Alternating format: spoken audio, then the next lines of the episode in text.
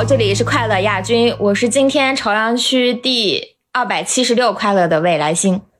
有的人这么快乐啊！突然就二百七十六，为什么这么快乐？就因为今天又忙，然后又吃到瓜了，就有种很满足、很充实的感觉。什么瓜？就是五月天，我真的很认真的把这个事情 来来回回。我就是本二番，就是今天朝阳区第两两万七千六百快乐的蝈蝈。因为昨天晚上因为五月天这个瓜，我写稿要写到十点半 啊。然后那叉叉呢？我我现在就是不悲不喜。嗯，就是一个这样的状态吧。我们不是有个惯常朝阳区不悲不喜第一，那我就是朝阳区嗯不悲不喜排行榜第一名。你可真是应付。然后这一期的话呢，我们就刚才大家应该听到了，就是因为我们今天一整天都就是我和郭郭两个人用不同的心态围观了五月天这件事情。然后呢，了好几天了，主要昨天这个事情特别热到我们老板都知道让我写稿了，所以我们无论如何快乐亚军要蹭一期这个的热度。然后我们就未来星女士非常给力的邀请到了她的朋友。对，我请到了，就是其实在国内也非常知名的乐评人老师，远在广州的邹小英老师来跟我们一起录这期节目。我们请邹小英老师跟我们打个招呼吧。我是在广州天河区，应该是第一千万位快乐的观众吧？为什么小英老师这么不快乐？所以那边多少人？一千万人，一千万人。对，因为确实五月天这个事情会受到一些的困扰，跟我会需到受到很多的一些的诘问或者是疑问，会问到我。那有不停的朋友来来问我各种问题，那我所以，我我会有一些的精疲力尽吧。嗯，所以您和五月天的关系是？你是那个打电话然后挂断电话的人吗？因为可能我我算是国内比较。所谓著名的这个五月天的歌迷吧，因为我我大学，而且还有专业背景。我我大我大学那会儿，大概是我从我十六岁那一年，就是他们两千年发专辑的时候，发《爱情万岁》的时候，我我就是开始听他们的音乐，然后也是从他们刚开始从大学，就是我大学那会儿，他在大概在两两千零。四零五年，他们在大陆做免费演唱会的时候，我就开始跟他们跑。后来一直到因为他们的感召进入这个行业，然后我就后来握着阿信的手说：“我说因为你因为你的感召，我才来来这一行。”然后包括后面巴拉巴拉，反正就大概是这个情况。所以其实我的身份跟立场就是，包括我我自己也写了一本书，二零一六年，然后写了一本关于五月天的书。所以其实我算是嗯，大概是这个状况。小英老师是，我现在就先跟你道歉。如果后面有一些言论，没有关系，没有关系，因为 让你们觉得不舒服，我多有得罪了。我也是，我先华贵带钱。哎，我觉得小英老师既然说到了这儿，我也要说一下我跟五月天的故事。你说，你 说这个事儿我从来没有跟你们讲过。你也跟五月天握过手，写过书吗？不是，是原来他们在昆明开演开过演唱会啊。然后我当时跟朋友在昆明的三里屯儿就是。喝一些饮料的时候，就有两个男的过来问我：“你好，你知道厕所怎么走吗？”是那个两个男的，有一个男的我忘了是谁了，但有一个人是那个哎戴眼镜的那个冠佑。啊，你是请问另一个男的也是五月天对他不是他不是怪兽，他就是玛莎、玛莎、石头、玛莎之类的。但我但我记不得是谁了。但是因为冠佑戴着眼镜，我印象你别说了，看出来你跟五月天没什么渊源。没有，还还是怎么说没有？渊源了，冠佑不是因为我，他至少要再憋十分钟吧。那个地方厕所很难找了。好了，我们回到正题。我们既然聊到了，你们要不信的话，就打电话问冠佑。没有，我主要还在震惊小英老师，他是一个专业乐评人和资深舞迷，这应该非常资深了。嗯，这两个身份的重叠，那我能理解他为什么是一千万不快乐了。那我们要不先各自来说一下对五月天的这个事情的感受和看法怎么样？好不好？也说一下我们，因为有一些听众会以我们是业内这件事儿 去聊，我们也简单说一下我们在业内的工作，但其实我们三个人都。不是那么的，是那么业内，对对对对，边缘边缘。哦，那我就先开始好不好？就是因为我吃瓜还蛮开心的，而且我今年看了他们演唱会的第一场，哎，跟郭女士一起去看的，票还是我帮她抢的，对，还她帮我抢的。呃，我是学过声乐。啊，然后音乐学院毕业，但是我的本科专业的确不是声乐，但我是艺考的时候是以声乐就是艺考生来参加了考试，所以我是有一定的专业基础。然后呢，我本人是有呃专辑制作以及现场演出的工作经验的啊、所以对于大家所能够听到的音乐产品的各种形式，它是怎么做出来的，我是有基本概念的。基于此的话呢，就是以及我今年自己去看五月天的感受是，我当天的感受还可以。因为第一氛围好，第二就是我后边有一个大哥唱的太好了，就他全程，然后唱的我觉得比阿信的状态好，所以就是就是，阿信在每个场都埋了这样的人。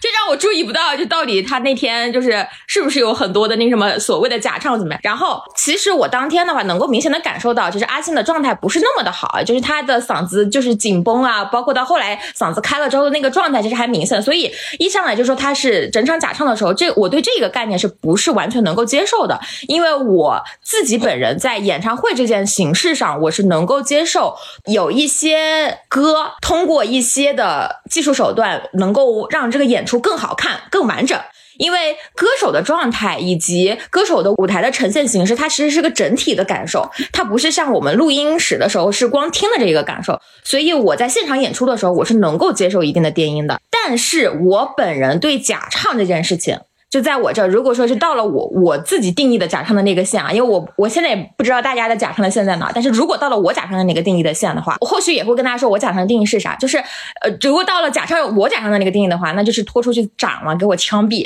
但五月天，我都说实话，他我听他的第一场，以及包括我后来看视频啊，就是特别找的那个视频，我是会觉得说不至于吧。嗯，就是不至于到拖出去毙了，因为他在我这儿，他还是属于正常演出范围内的啊。然后呢，就是郭女士吧，郭女士跟我一起去看的。那我说一下吧，我首先对音乐行业就是他不认识我，我不认识他的关系啊。就是我之前也在节目里聊过，我是一个非常不懂音乐的人。然后我跟五月天是这样，就是五月天是我青春回忆中重要的一环，因为我的初中同桌非常的爱他，是那种死忠的舞迷。然后呢，我跟他呢，因为五月天熟悉认识，他给我卖安利，就初中的时候，所以五月天的歌曲在我的青春回忆中是非常重要的一环。对我就是网上那种 青春跟五月天有关的那种人，主要因为我的同桌。然后今年我之所以帮未来星抢了票，其实是为了帮我那个同桌抢票，但一抢不到，要了他的身份证，结果哎抢到了，我同桌也抢到了，所以是我们三个一起看的。严格来说，我在现场的感受就是，我会唱五月天的歌比未来星要多一点，因为其实是因为是我的青春回忆嘛。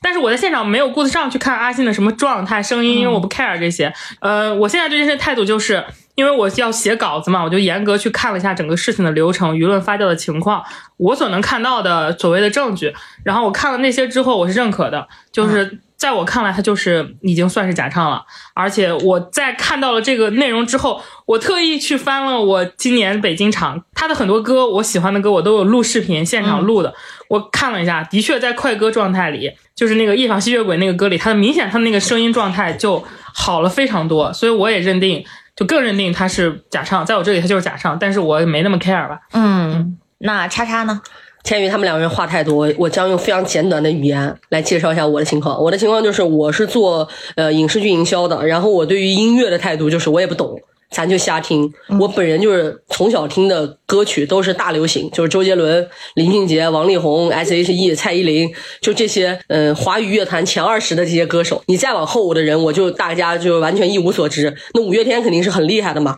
然后我对他们的态度就是，我就是看看热闹。就我没有任何态度，就是他好与不好我也无所谓，但是我自己确实有自己的一些观点了，比如说，呃，什么是假唱，然后假唱要到什么程度，我觉得就是后面要聊的话题了。那我们三个都说完了，我们听一下真正的五月天乐迷，就是包括专业人士小英老师的态度怎么样？我会这么讲吧，因为五月天的每一次的巡回演唱会，我都会看很多场。今年看的少一点，今年看了看了两场，一场在深圳，一场在广州。对于我来说，你说假唱这个这个事态度，在我来说，它就是死罪。假唱就是死罪，但是你问我说这事儿怎么看？我觉得后面我们可以慢慢得出我想要表达的一个一个部分，就是假唱到底是什么？我们怎么衡量？我怎么判断为什么会引发这个状况？我觉得我们后面可以再聊。但是假唱一定是死罪。就是有一个问题，就是你觉得五月天有没有假唱？我在两天前有写一篇文章，然后写完之后被群起而攻之。呃，我的观点很明确，我只相信我自己听到的所有的东西。刚才没有介绍我自己的职业哈，其实所谓的乐评人只是我的台前的一个身份之一，因为我自己手头上会有会有很多的艺人的专辑的案子的制作的企划，包括有的没的，你你可以理解为我是一个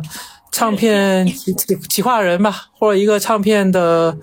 幕后工作人员吧，然后包括可能后面我也会聊到我我之前做过女团，女团必不可免就就叫做做麦嘴，我们叫还音的视频。我理解就是小杨老师他是认为假唱是死罪，但是五月天没有假唱是吧？嗯，对。那我们先来说一说假唱这个定义好不好？就是我们自己来各自下定义，因为现在我们严格在法律意义上或者说就是世俗意义上，我们是没有一个严严格的定义说就是什么到什么程度一定是假唱的。呃，我们来念一下吧，就是之前我在。我们也抛砖引玉啊，那个小英老师，就是之前我们有在别的公众号上有看到一个那个我国当前用来规范演出市场假唱行为的法规是零八年出台的，呃，营业性演出的条例管理条例，它当中说的是演员不得以假唱欺骗观众，演出。举办单位不得组织演员假唱，任何单位和个人不得以呃为假唱提供条件。演出举办单位应当派专人对演出进行监督，防止假唱的行为和发生。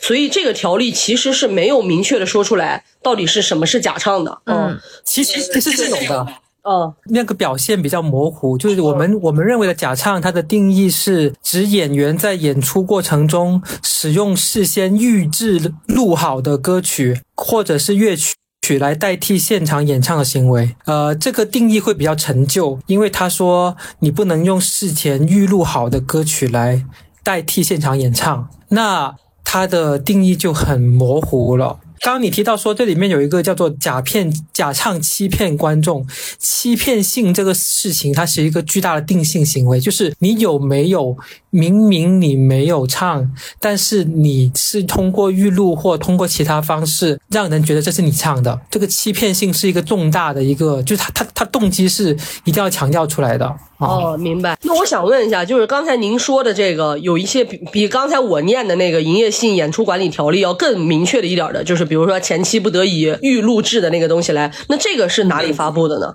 呃，这个也是在那个营业性管理条例里面来的。哦，明白。那您刚才也说了，就是说欺骗性这个东西，您是很强调的嘛？就说明您您还是比较在乎呃演出者本身的那个主观的他的想法是吗？但是这个我们怎么判断呢？我这么说好了，就是我举一个例子，假设现在今天你看到一位歌手，他坐在你面前，然后他美美的给你唱了一首很动人的歌，最后发现他这首歌是提前录好的，这个事情就是真的是欺骗性了。我或者我这样子讲了好了，就是在我们聊这个所谓的营业性演出管理条例这个事情之前，呃，我想引申一个概念叫叫叫预录，这个概念在大陆可能没有这么盛行，但是在 K-pop 在韩国预录基本上是一个非常非常盛行的事情，基本上是这个争议性很大的事情。我不知道大家有没有去看过所谓的韩国的和各种打歌舞台，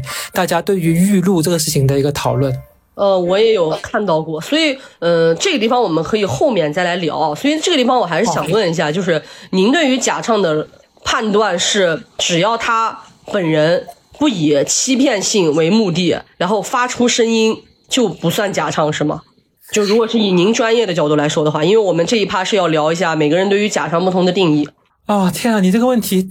好难回答，因为这么讲吧，就是现在的流行音乐的音乐的形式已经有各种各样不同的曲风跟表演，有纯粹的这种抒情慢歌，也有一些 rapper，也有唱跳，唱跳是一个。很复杂的地方，那也有特别 rock and roll，特别强调现场氛围的部分。那每一个的部分，关于主唱，我们认为叫主唱，叫 lead vocal 这个部分，它的每个部分的承担的。比例其实是不一样的，就是你没有办法用一个完全一概而论的事情去限定它。如果这样的话，会变得很很不可思议，或者很不符合人之常情。我我这样说有点绕。明白？那您的标准到底是什么呢？就什么叫或者我们就简单一点，比如针对像五月天这种，我们也不说什么打歌舞台，或者说是综艺舞台、晚会舞台了，我们就说演唱会，在演唱会这种舞台上，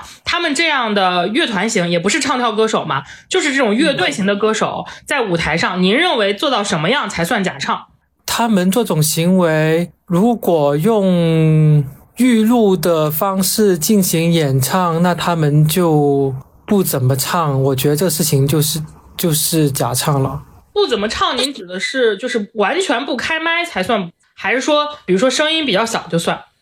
嗯，其实我觉得我们可以分两个部分来聊，一个就是对于假唱的定义，一个就是再往后就是比如说你专业能力、你个人态度的问题。就举个例子啊，我们先要不然先说一下我们的感受吧。嗯，就如果说是我的话，我自己的逻辑就是假唱，就是在我看来啊，你只要出声儿了。在我看来，你就不是假唱。就是我的点是，首先你个人主观上，你主要出声了，你就不是假唱。第二部分就是另外一个条件也要满足，就是观众能不能听见你的真声儿。所以我的评判是很主观的。我的点就是，首先看你这个人出没出声儿，第二个就是观众听到什么样。所以这个就会影响到很多因素，会影响到嘛。嗯，对。我沿着叉叉这个描述，我说一下我的标准。我觉得是这样，就你得，你不光得出声，你的声儿得比你，就是你。人声麦克风里传来的你真唱的人声得大于你伴唱的声音，那就你跟我一样，我比你我要不要就不要，你是有声就行，我那我也得能听到啊，他声小我听到不也白不是他，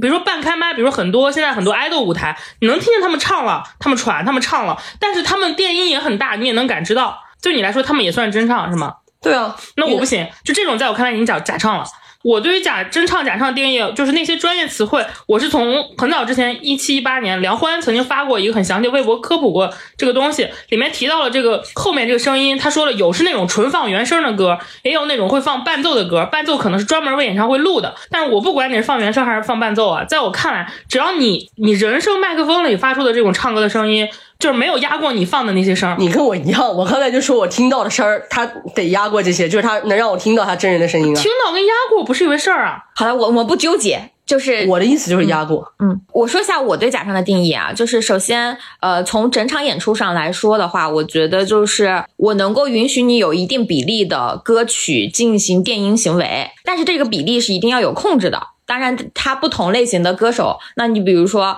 唱跳类型的，那可能比例就会大一些。但唱跳类型的歌手，他也会有一些抒情慢歌。那比如像这种抒情慢歌，我是不太能够接受。你是完全的就是靠电音来完成这个动作。比如说有一些一整首歌里边，那我觉得你的电音的这一个行为是不能够超过百分之三十。或者说，如果到了百分之五十，那我在我眼里你就是可以去死的那种程度了。那我觉得这首歌你基本上没有发挥能力。再主观点上，就是我觉得有的人啊，其实基本上电音这个行为一般会发生在副歌部分，因为副歌需要比较强的展现你的一部分的技巧啊，比如说像很多的高音啊，各方面都是发生在这这个阶段。这里我是能够接受一部分的电音行为，但你比如说像主歌部分，你也来开始给我电或怎么着的话，那我觉得是在我这是不太 OK 的。其实我们现在说的，就我们三人说的，其实都特别主观。嗯，我觉得我们干脆就拿百分比说吧，就是数字化、量化，会让大家觉得很清楚。虽然我们的百分比也不一定是一个单位，那我的逻辑可能是，这个人能让我听到他的真声和那些所谓的巴拉巴拉那些声音，大概就是六四。嗯，我其实不太从大小，就是你的半音是为了辅助你这个歌，比如说像周杰伦唱副歌后面有嘿嘿哈哈这种的，我就接受。但是如果你的半音是为了掩盖你唱的不行，你让观众想听到你的半音，以为那是你唱的，那不行，那这我这里就那这那这在我这是 OK。这里面有一个巨大的一个动机，就是欺骗性。就是为什么我要强调欺骗性这个词，是因为我们刚才聊到说百分比。啊，音量音量的百分比，包括聊到说这个电音是在主歌还是在副歌，但是我我我要强调一下，所谓的电音不一定只在主副歌里面出现，现在很多歌曲在主歌里面必须要用电音，对，因为你的力量、你的 power 才能够出来。如果是传统的拔辣情歌、抒情歌，我主歌的部分是我一个人简单进行诉说，到副歌的部分我需要情绪要起来，需要更多的和声，这个是一个传统的情歌做法。但是如果这首歌它是一个那种嘻哈的歌曲、唱跳的歌曲，或是它是摇滚乐的歌曲，它从第一开第一段开始的主歌就已经开始要做电音了，因为这是歌曲本身结构需要的。一开始就要很强。包括其实也有人说到说，为什么这个电音呃和声不是要帮你唱一个另外一个声部的吗？为什么和声会跟你声音一样的呢？我们叫 double，这个这个词我们在制作里面我们叫 double，就是我需要一个跟主唱的主 vocal 一样的这个和声出现，来增加它的力道。这个事情在传统的拔拉情歌里面不太会这么用，但是在摇滚类、在嘻哈这种的，或包括在 R&B 里面很常见。呃，我看到今天有公众号说哪有和声的声跟跟主播口一样的。没听说，那是他没听说，就是来棚里面看一看嘛。对，所以其实我为什么强调欺骗性，就是如果你一个人唱再唱一首情歌，很让人感动流泪，结果发现你竟然是在眯嘴，大部分的声音是让预录或者让和声帮你去完成的，这个绝对是在我看来是一种欺骗性。但是 OK，如果我们刚刚提到一个词，就是唱跳歌手，那如果刚刚提到了说电音的。百分之五十或多多少嘛？好，那如果这个时候，呃，我今年吧，我今年看过一个一个，我不说他名字吧，就是一个很 top 的一个我们国内的一个很底很 top 的一个唱跳歌手吧，一个 idol，他全场都很高密度的在跳，到后面的时候，他整个人已经崩了。就他声音的声声音已经已经不行了，但但是他还在很努力在跳。那我已经听到了那个他的那个现场的他的个人的 vocal 已经不怎么能够出来了，但是我依然觉得他很尽力的在完成这个表演，我觉得很 OK。这是我的态度，就是说白了，就是您最开始说的存不存在主观欺骗性？其实简单来说就是那句话。对，其实我刚才也有问老师，就是说怎么判断，但是老师其实刚才说的很明确了，就是我是就是要骗你，我在假唱我还赚你的钱，还是说我为了给你呈现更好的效果，然后我一不小心真唱真的没唱上去，或者是说我为了不够大，满足大家对于这个歌的期待，对于我演唱会的期待，对于现场氛围的期待，我做了更多的一些内容的补充，是为了让它更好看。就您觉得这种其实就存在欺骗性？还有一件事就是，呃，所谓的半开麦跟什么全开麦这个词哈，在演唱会现场其实是不会出现的。就是演唱会是属于营业性演出嘛，就是营业性演出不存在半开麦全开麦，因为你半开麦你给我去死啊！你半开麦你怎么半开麦？因为现场的营业性演出，它每一场都会有文旅的人在揪着的呀。可那大家有知道，就是前天还是哪一天，成都文旅发了一个公告嘛？他是这么讲，他说我呃，我们成都的这个文旅局每一场演唱会都是全程录音录像，在后台监控，杜绝假唱。这里我我给我给大家也也。也稍微稍微普及一下，就是所谓的文旅，他每一场演出都会派人盯着，这个人负责干嘛呢？负责看你有没有在上面，首先讲一些不合时宜的话，然后他会看你有没所有的环节是不是跟着你的这个节目单流程单来做。比如说，如果他如果观众点唱，你点你唱了一首歌不是观众点唱歌，那你死定了。好，然后也负责监管你你有没有假唱，就是现场是有人人在负责干这个事情的。那我们的 PA 台，我们的我们的调音台里面随时都能。听到任何的分轨，这个分轨是每一场都要被记录，每一场都要演完都要送去给文旅去检查的。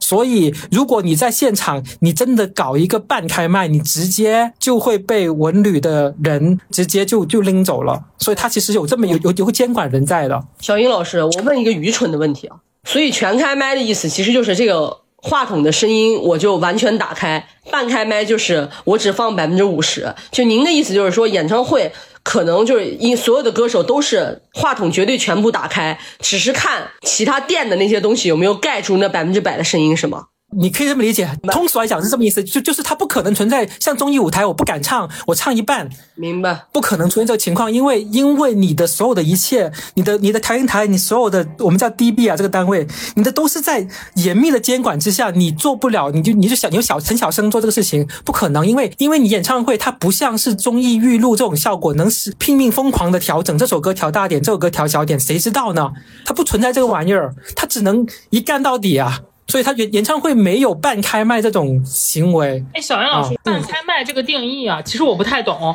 就是半开麦，按照您跟叉叉刚刚说的意思，指的是说他打不打开麦克风，声音在这首歌中占比的时长，还是说，呃，我之前理解的，我一直以为半开麦指的是他自己的人声。可能只占一半，另外一半的人声是他垫的音，不是另外一半的人声就关了，就是他声音小。不是，但是没有半开麦这件事情最开始定义，我查了一下，半开麦这个事情最开始是粉丝替那个偶像说话的时候出了这个词，说我们哥哥 K-pop 就韩圈的那种到了国内引发的这个东西，我不是我说，梁欢说的，然后错了也是他没有没有查对，然后梁欢老师这么科普的，然后他就说是粉丝这样洗的时候说的，但是所以说这个这个定义也没有解释到底这个伴是是我唱一半关一半，还是说我的声音占一半，另外那个伴唱唱占占一半。我们目前行业里这个半这么这么讲吧，行业里根本没有半开麦这个词，这个说法哦，完全没有。我我我我说老实话，你让我跟半开麦，我都不懂怎么操作。其实所谓的半开麦，就像你刚才说的，它其实包括像小英老师说的，其实说白了就是话筒其实就是全开了，只不过它的声音跟半唱只不过是声音伴唱巴拉巴拉的东西，啊你一遮盖之后就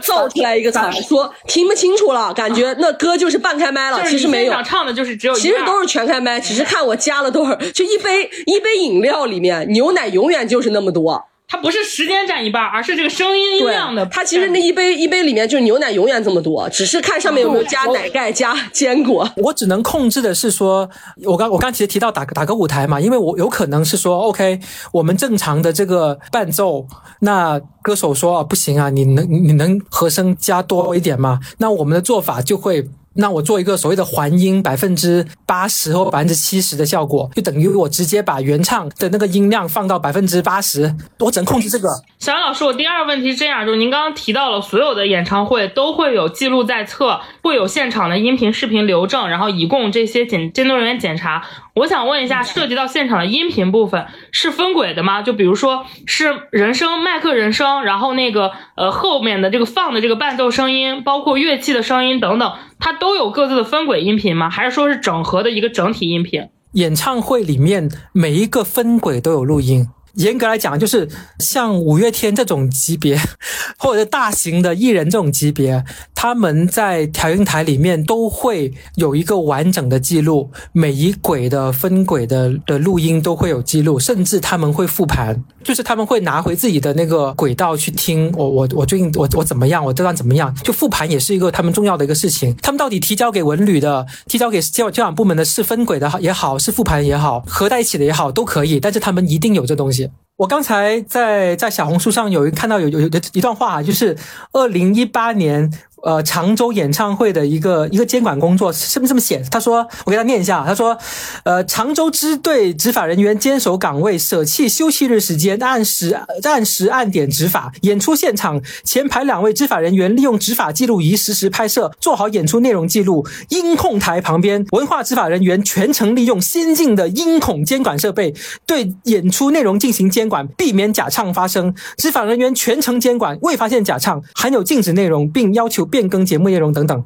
就是他们，他们真的是拿着一轨，就是你人生的轨，你就听人生有没有有没有问题？就这个是每一场都要做的事情，因为不然的话，你文化执法干嘛嘞？明白。那其实现在我们可能要聊的就是后面的，就是如果说是观众听到了这样的东西，看上去、嗯听上去吧，感觉阿信的声音很小。然后大家误解，伴奏的声音很大对伴解的伴奏的声音很大，然后误解了阿信假唱，或者是给人的感觉就是我觉得这不搁在这不能叫误解，我说这个词儿不能用误解，就误解就说明我们误会他了。我觉得大众不一定觉得我们是误会的。我觉得大众，我觉得或者是这么说吧，就我自己个人的感受啊，就我也不能代表大众了。就我个人的感受是，如果我真的听不清楚，我就觉得就是这个音乐，我感觉我就是就感觉是阿信没在唱。那这种东西。其实要聊的就是电音或者是其他的一些和声啊，然后一些配乐的东西。如果说真的，一旦大比例的遮盖了演员的，就是呃演唱者的本身的声音的话，这种咱们作为专业人士或者是作为团队内部的人士，会在这件事儿上怎么去复盘，怎么去解决呢？我们可以先从那个这次引爆的所谓的有一个视频聊起，就是那个视频让大家感觉到好像对假唱的定义是这样的。我觉得那个视频也许能说明一部分问题。就是我想知道各位看完那个视频之后是什么感觉？我先说一下吧，因为我昨天的稿子有一个很重要的一部分就是去分析它这个技术流的支撑依据跟来由是什么。我查了一下，就这个麦田农夫，就是八五月天这个人，他在之前的身份就是内地一个音乐人、音乐爱好者，一八年就开始在 B 站发视频了，然后发的都是自己的弹奏、弹唱类的视频，弹吉他这种的。他是从今年一月十七号开始扒假唱的，在这之前呢，其实行业里是好像锤假唱没有这个习惯啊。我我是说我查到的资料，如果有不准确的，我觉得一会儿小杨老师可以补充。就我之前看都是梁欢啊，或者他们这种的，一般都是人声或者说是这种专业者分析，他没有说这种用这种乐器扒图谱的。我看到的最开始来源是今年一月七号，有一个叫做码农什么什么高天的人，他是一个微软的工程师，他去扒了一下今年演唱跨年演唱会的一堆东西，然后提取了一堆当时跨年的明星的音频，先把原声跟干音给用了一个软件把原声跟音频分开了，把这个所谓的干音导入了 Python 的。图谱里图谱化之后，他通过这个音到底跟标准的音阶差别来判断歌手现场这个音准不准，他只是说准不准。然后那个图里他对比了一堆实力歌手，邓紫棋啊、周深呀。嗯，张杰这种都是公认唱功好的，也比较了薛之谦跟王俊凯。薛之谦就是唱功不太好，偏的高；王俊凯就是他的偏离程度甚至要小于呃刚刚我们说的孙楠这种人，所以他就得出假结论，就是王俊凯这个音太准了。然后弹幕里就有很多人刷王俊凯是假唱。后来王俊凯就给他寄了律师函，这件事情闹大了。从此之后，B 站才开始用图谱来证明这事情是不是假唱。然后也是在这个事情的十天之后，呃，麦田农夫这个人才开始发他第一支视频，是说王一博在演唱会的时候假唱，也是个流量明星，但他用的软件跟那个 Python 不一样，他可能用了一个音频软件。这块音频软件我不记得名字了，但是小英肯定老师肯定比我知道，他应该是决定音调高低的一个软件。他得出的结论就是通过判断这个歌手的音干音，他导出的这个干音跟原始音调偏离程度也是看准不准来判断你是不是假唱。我认可的逻辑是，他们最终导出的这个干音的确能判断他唱的到底准不准。至于过准是不是等于假唱这件事情，我认可。我觉得过准可以导向假唱，至少能导向出我们听到的这个他导出的过准的声音是预录好的，是伴奏，是声音带，而不是他现场唱的。因为现场真唱唱不了那么准，所以说我是认可他漫天农夫这个节奏的。我其实也看了一段视频啊，我要说一句冒大不韪的话，就是因为他那个他扒的那个乐评，那个很多歌他都会说这一段是真音，这一段。是假唱，然后怎么着？但他没有提假唱这个定那个定义。就是首先有一点是，就是一首歌它肯定是完整唱下来了的，就是它一定是从头唱到尾的。这件事情是毋庸置疑，因为如果它不是这么从头唱到尾，你不可能在后边的这几句突然它能够那么好的接上去，就它能够一直在这个旋律当中进行，那它说明它这首歌就是从头唱到尾，这是第一点。所以它肯定是不是唱一段歇一段，这件事情肯定在我这儿是呃完全不成立的。那。他其中有会说啊，这一段他就突然音准好起来了。那他这个操作是怎么样的呢？其实就是我们现场听的声音里边，他们有的时候会有一个所谓的预录，但他这个预录不一定就是是，也就是我们所说的和声不一副。那他们有的歌手他们在排练的时候，他会发说这一部分 OK，那我们可能以往这里可能会出现一些 bug 或怎么样，或者是技巧上。可能跟我当天的状态不太确定，但是我为了保证这一块能够更好的完整的呈现，那我在这一趴的时候，尤其主要是副歌部分，我们可能会垫一些音进去。但是其实，在垫的这部分音里边呢，其实有的时候歌手本人自己也会在这个预录里边，就是比如说也会录一轨进去，然后再让和声一起。那垫的这一部分，然后再到现场歌手一唱的话，它基本上就合上了，因为歌手的音色是贴住了的，所以你就会觉得突然这一段好像。他完全一下子就准了，然后好像他这段是不是他就停了？他其实不是停了，他就是因为他跟那个预录的那一轨完全贴了。就我不知道这样子说是不是 OK 的。小英老师，如果我说的不正确，可咱们可以随时纠正啊。所以就是我看那一段的时候，其实我能够感受到的是，五月天他的所有演出在我这不构成假唱，因为他所做的很多的处理，其实是为了在，因为可能比如说一部分的快歌，然后一部分的高音，的确在舞台演唱呈呈现的时候。人的机能是不可控的，而且唱歌它只是一个很精细的事情。它有的时候你的呼吸控制不好，你就是这口气或者这个换气点不对，它可能影响你的下一句都不是那么好。那你歌手在这种，比如说尤其是在一些比较难的片段里边，那我为了能够尽可能的完整好的表现这首歌，能够保证现场演出，在一些技巧部分垫上这一部音，在我这是 OK 的。所以说，其实他说什么这一段检查那段不检查，其实在我看来是为了一个更好的。完整的演出吧，就是，但是我知道这一段就是会受争议了。我们也欢迎，就是如果我说的就大家不认可我这个观点的话，其实大家也欢迎大家来跟我们讨论，因为我自己也比较纠结这件事情。因为我作为一个唱歌的人来说，我非常的清楚的知道，就是完成一首歌，它其实是不可控因素非常的多，它跟你当天的呃人的状态，跟你的天气，甚至跟你这一口气喘的怎么样，你这个咬字怎么样都有很大的关系。所以如果在比如说。呃一首歌当中，在技巧难的地方，我包括转调的地方，有人能给我垫上一两句，他的确能够帮歌手帮助很大一部分，他也能够更好的呈现舞台效果。对，那个小英老师可以给来那个补充一下。我先说明那个关于我们怎么去鉴别一个用工具来辅助我们去鉴别到底是真唱还是假唱啊。所以虽然其实作为从业者来说，基本上不需要工具，就是我们稍微听一听就知道怎么回事了。这个事情作为经验丰富的的的的来说，当然如果我们要可，就是你刚提到了说现在在 B 站上有很多人用可视化的工具进行这么一个。鉴别，呃，我们的流程大概都是这样做，就是我们会先把这个音源拿出来，然后放到一个工程软件里面去啊。那有每工程软件很多不一样的都可以，比如说那那个 UP 主他用的是呃 Logic Pro。啊，Logic Pro 是 Mac 上面的一个常用的一个个人的一个音乐软件，在 Logic Pro 里面，它用了一个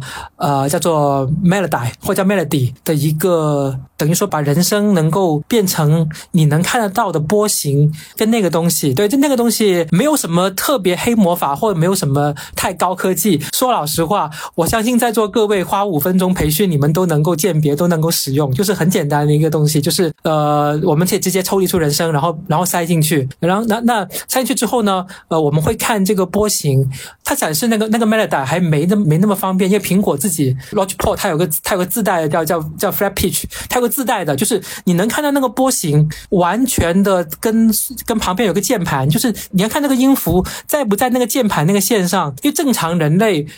呃来说总。总会有一些偏差嘛，但是如果是不那么聪明的人，我们会把它修得很准很准，就让它都在那个线上，一看就是假。正常的我我们声波抖动方式，就一看就一看就假，就有这个所谓图形化鉴别，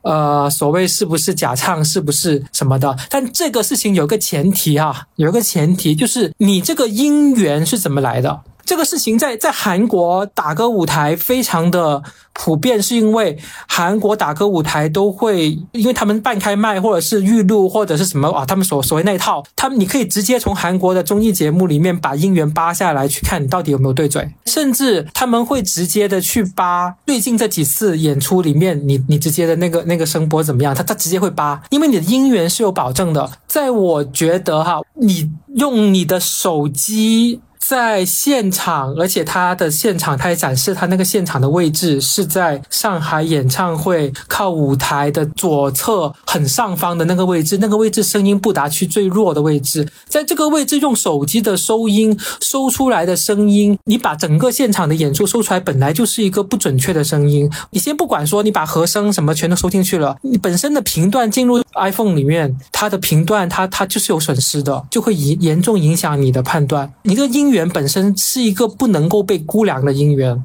所以在我看来，它的方法没有错，但是你去导入的这这么一个音源这个问题，就是你要去查证什么人，你你总要有你的证据啊，但你这个证据它是一个不能够作为依靠的证据，所以你你肯定会听到有的声音很准啊，因为那段声音把全场的和声都合进去了呀。哦，还有一点就是五月天他是不做预录的，他不是提前录好的声音，他是现场有三个合声团在后面唱的声音，现场唱的。所以其实这个环节收来声音，它它它就是不准确的。哦，那我有两个问题问一下那个小英老师。首先，我大概看了包括这个人他以往的所有音频，就这个 UP 主他有一个概念就是孤证不举。他其实为什么不鉴定春晚？就是因为春晚其实第一现场没有现场录制的视频发给他，然后你只有播出版本的，他不确定播出版本是不是经过调啊、修啊这种可能是真唱，然后调成像假唱一样的这个音源，所以他不论现场。然后他在之前锤所有歌手的时候，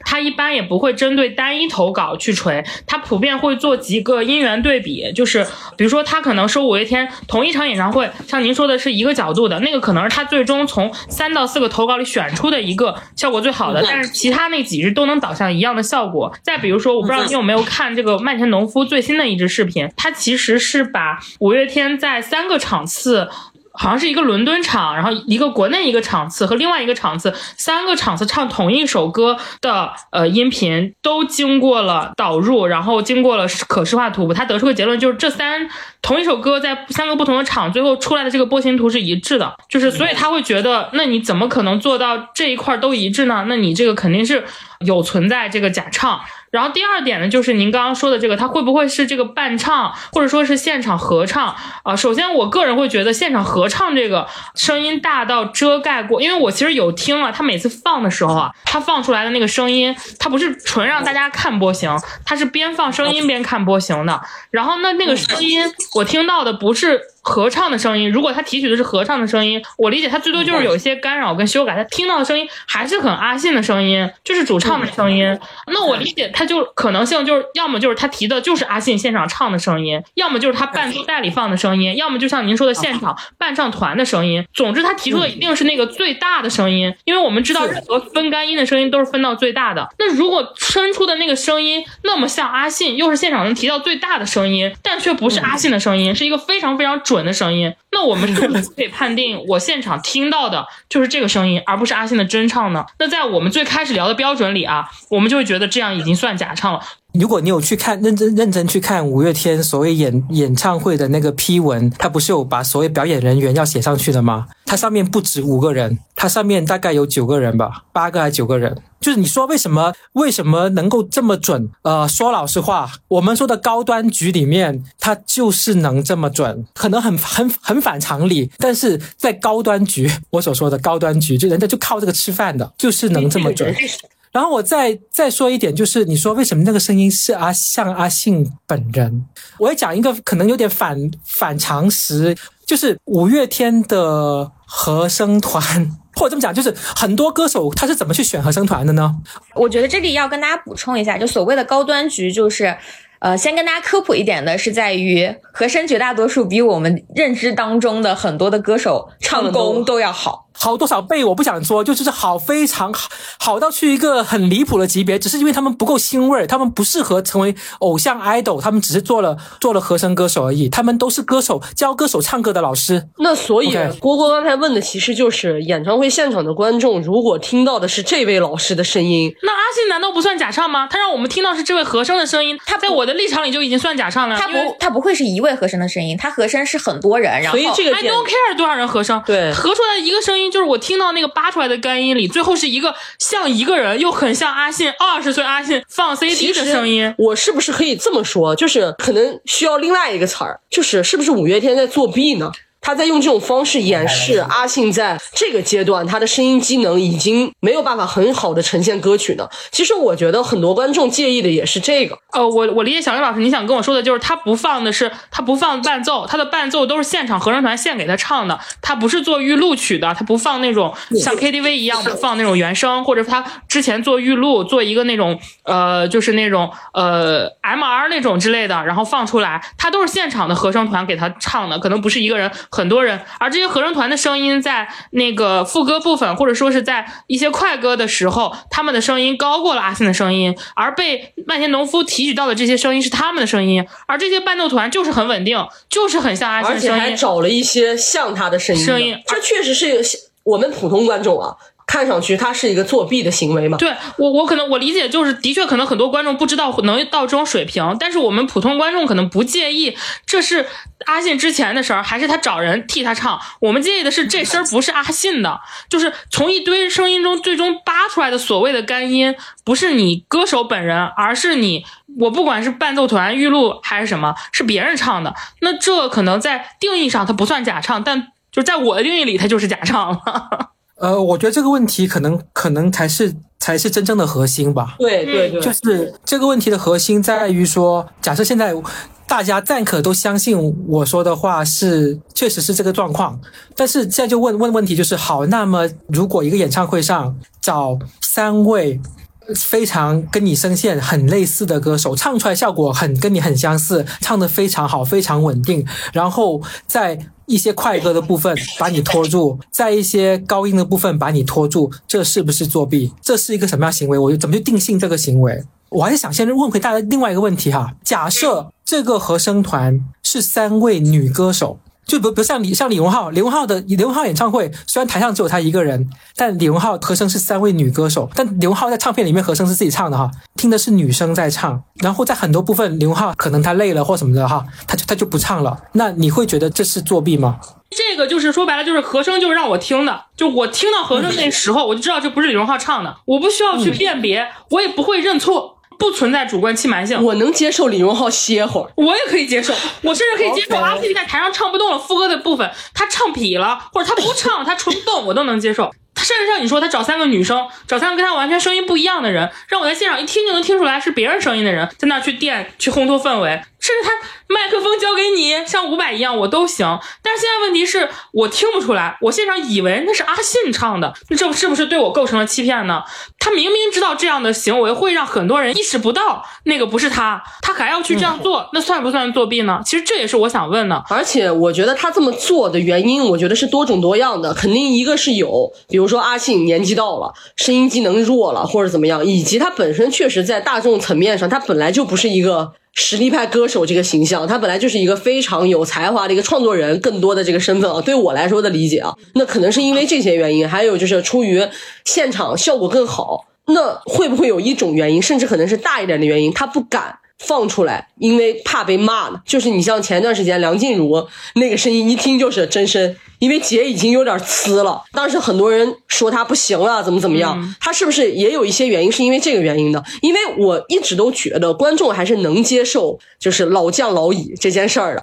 但是老将不承认自己老矣，还要用别的方式，我觉得更多观众可能难过的点是这个地方。我可以补充一个立场，是在于。我觉得现场演出，可能你们刚才的，就比如说唱，就是蝈蝈生气的地方，我是非常能理解。就是我来看五月天的演唱会，我就是听阿信你来给我唱的，我本人我就冲着你这个人来的，你怎么能够让别人的声像你的声，让我误以为那是你唱的呢？对我认错了，你要换个女的，我没认错，就是我也没那么我的逻辑是，我生气的点是阿信，你竟然骗我。对对。但是其实，在另外一个角度上来说，演唱会它本质是一个演出。它是一个整体的秀，它有声光电，它有演唱者以及辅助他演唱者的一群人来共同把这一个演出做得完整。这是从另另一个层面上来的理解。我能明白这件事儿，但如果你只拿这个事儿来说服大众的话，大众就会觉得那不如你也就干脆别唱了，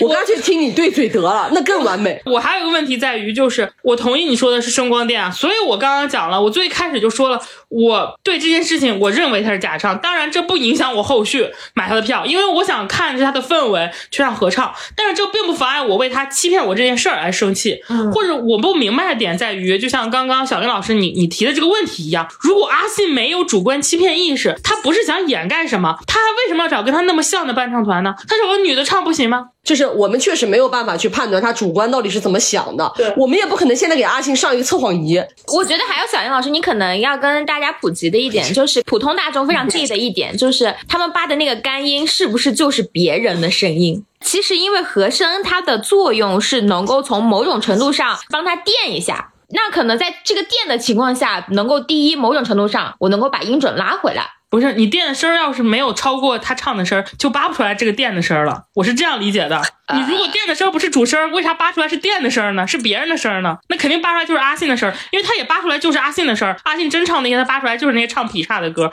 我都不 care。我说实话，我无所谓的。我现场听不是为了听他唱多准的，但是得是你唱。所以还是回到那个问题啊，小杨老师，能给我解释一下，就是这个他为什么要用跟他这么像的声音吗？他为什么不用女声吗？我来解释一下这个问题，我说点绕啊，就是和到底和声是什么东西？为什么要用和声？因为它会让我们的歌曲这部分的力量更大，能量更大。因为流行音乐是一个具有感召性的东西，是让大家 come together 一起来的东西。所以，当我在这个时候我要上情绪，我让和声帮我完成，就我已经自己给自己上上情绪了，来一群人跟我一起唱好。但是，其实从唱片业早期开始，我们就会倾向于用声音跟自己类似的的 vocal。去唱给自己唱和声，在唱片一里面，包括像呃很多的比如说像小甜甜吧，Brandy，他老是会别人诟病这首歌是不是你唱，你的唱片里面那首歌是不是你唱的，是不是你的那个和声歌手帮你唱的？这种丑闻到处都是，因为我们会希望在唱片里面会把你的表演者的人格、你的魅力最大化，所以我们在唱片里面就会用非常类似你的声音和声唱出来。就是像我打比方，就是陈绮贞的和声不希望是腾格尔唱的，陈还是希望是软软的、温柔的声音唱的。其实阿信的那些和声团，他的那个声音平时并没有那么像阿信，但是他们可以在唱法上，在通过我们的效果上，让那个声音听起来好像是一个特别年轻的、有活力的阿信。这个在对于很多的和声歌手来说，他们都能做到啊，这这不离谱，这就是高端局都能做到。所以这个这个事情是传。统唱片的一个一个方法，那我想再插一句话，就是就是我刚提提前提到嘛，就是我们现在的音乐类型真的不像以前那么那么一条筋了。我再举一个小小的例子，就是 rapper 或者我们叫 urban，就是类似那种。旋律说唱吧，你可以理你这么理解吧，就是这种音乐，你会发现这种音乐可能从头到尾都需要垫着一个声音在唱，这个声音甚至它不是一个高八度、低八度或者四度、五度都不是，就是就是跟你一模一样的一个声音在跟着你唱，它这一点基本上是一个很很基本的一个一个手法。这个手法在我们行内非常常见，我们叫我们叫 double 嘛，double 一段。这个在现场里面，你会你可能会听到有一个呃说唱歌手，他的那个和声那个 BV，他会在里面跟他唱一段的东西，然后他的音量。在某些字词句里面，比如说在押韵的韵脚里面，你发现这个韵脚特别强，那个和声的声音甚至会高过本身主唱的那个声音，会用力的喊，在在在那个押韵韵脚跟 punch line 的地方，他们会很用力的去喊。那你会定义它是假唱吗？你应该不会吧，因为它不是一个欺骗性的事情，它是一个这个行业里面我们要完成这种音乐，我们需要的手法，不然的话，那嘻哈不用玩了，真的可以不用玩了。我明白你的意思，但是我又仔细看了一下，就是这个麦田农夫他鉴唱鉴定的这个演唱会的这十二首歌啊，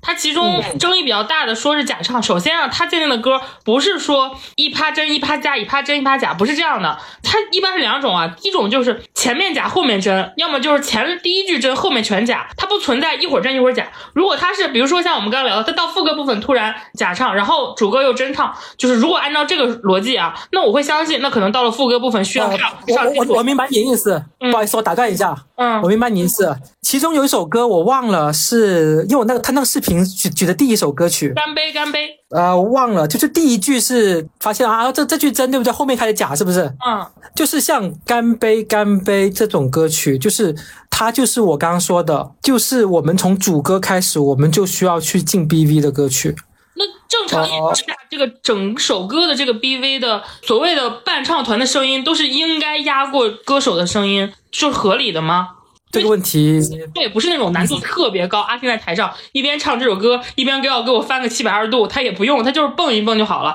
他甚至可以不蹦一蹦，在现场就走走，就是唱。我我也我也会唱干杯啊，就是当然我唱的也不好，但是我理解这个歌的难度并没有高到需要让。伴奏或者这个 BV 或者这个伴唱团全程声音高过阿信，以至于提取的干音除了第一句以外，后面所有的都是这些伴唱的声音，所以这也是我不能理解的。这部分我可我可以可以稍微讲一个也有点反常识的事情，就是现在我们似乎听到的所有的和声都跟主唱声音，大家都大家都认为是百分之一百跟百分之八十都是一个纯粹音量叠加、音量大小的问题，但是实际上说真的，实际上真的。呃，在我们实际上操作里面，就是和声不，它不是个加法。它不是说因为因为我让我声音压倒过你，让我声音怎么样你，它不存在压倒的这种行为。就压就我们我们唱和声说，我们不会讲说这个声音要包住你或怎么样。就我我们不会这么去讲这个问题，我们会讲这个声音的一个包裹性。我们会我们会讲说啊，这个声音这个频段给我再来一点，我这频段不够，所以我需要这么再来一点。它不是一个加减法，这个可能也是大众会觉得说好，你的声音压过了我的声音，你是不是在怎么样？但我们真的不是这么样去操作的。呃，小英老师更多说的是业内人或者专业人士，你们的操作的方式和你们的一些这么操作的初衷，但是观众接收到的其实真的是不太对。我想问回一个问题，就是因为最前面开始大家都讲过，各位都去了五月天演唱会，那请问今年你们在看演唱会的时候，在没有所谓的。假唱啊，其实其实其实关于五月天假唱这个事情，在二零一八一九年就开始有人在讲了，然后当时我也我也讲过怎么状况。好，那我想问就是，当时你们在看的时候，你们当下的感受其实是除了说哎阿信嗓子可能不是那么好了，对于当时感觉那个伴唱那个 BV 那个和声，当时你们体感高吗？我想请大家回忆一下。有的歌体体感挺高的，就是他这个歌一听就是垫的比较多，就是我觉得可以跟大家举例一下，就是说